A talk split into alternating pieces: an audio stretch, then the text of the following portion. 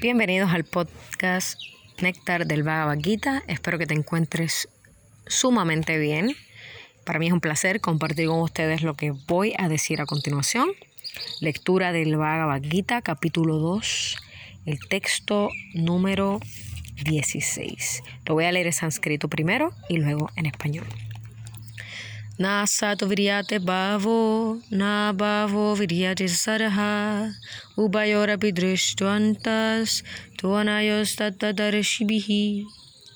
Los videntes de la verdad han concluido que de lo no existente, el cuerpo material, no hay permanencia, y de lo eterno, el alma, no hay cambio. Esto lo han concluido del estudio de la naturaleza de ambos. Significado, comentario de Guru Prabhupada, Bhaktivedanta Prabhupada, mi reverencia a los maestros espirituales que nos han ayudado a salir de la ignorancia y situarnos en nuestro ser, saber lo que tenemos que hacer. Así que que disfruten este, este mensaje. El cuerpo cambiante no perdura. La ciencia médica moderna admite que el cuerpo está cambiando a cada instante por las acciones y las reacciones de las diferentes células y que en virtud de ello el cuerpo crece y envejece. Pero el alma espiritual existe permanentemente, manteniéndose igual pese a todos los cambios del cuerpo y la mente. Esa es la diferencia entre la materia y el espíritu.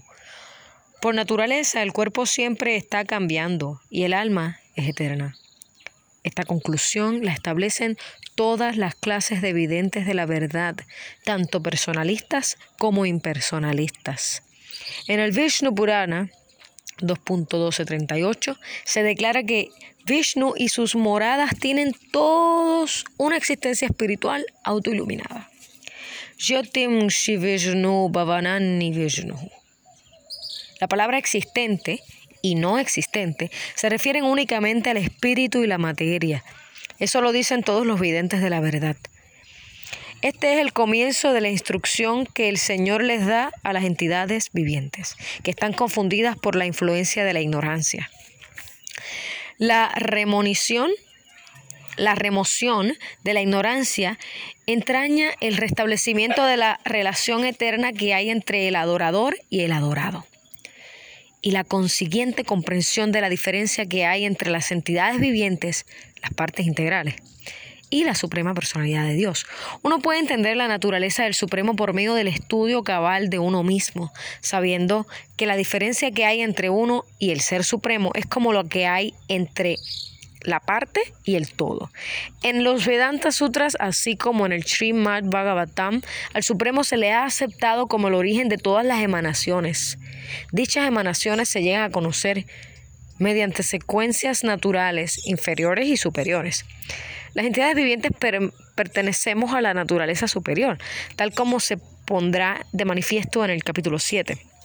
Aunque no hay ninguna diferencia entre la energía y el energético. Al energético se le acepta como supremo y a la energía es esa naturaleza se le acepta como lo subordinado. De modo que las entidades vivientes siempre están subordinadas al Señor Supremo, como ocurre en el caso del amo y el sirviente, o el instructor y el instruido. Un conocimiento así de claro es imposible de entenderlo bajo el embrujo de la ignorancia. Y para el alejar a esa ignorancia, el Señor enseña el Bhagavad Gita a fin de iluminar a todas las entidades vivientes de todas las épocas. Espero que se hayan disfrutado este episodio del texto 16 del capítulo 2. Voy a repetir nuevamente el verso. Los videntes de la verdad han concluido que de lo no existente, el cuerpo material, no hay permanencia. Y de lo eterno, el alma, no hay cambio. Esto lo han concluido del estudio de la naturaleza de ambos. Gracias por escuchar este episodio nuevamente. Espero se encuentren muy bien y cada día mejor y que sigan sintonizando para más mensajes positivos del Bhagavad Gita y trascendentales. Todas mis reverencias y glorias, todas las energías y expansiones de Sri Sri Krishna. Gauranitai, Hare Krishna. Buenas tardes o buenos días a todos.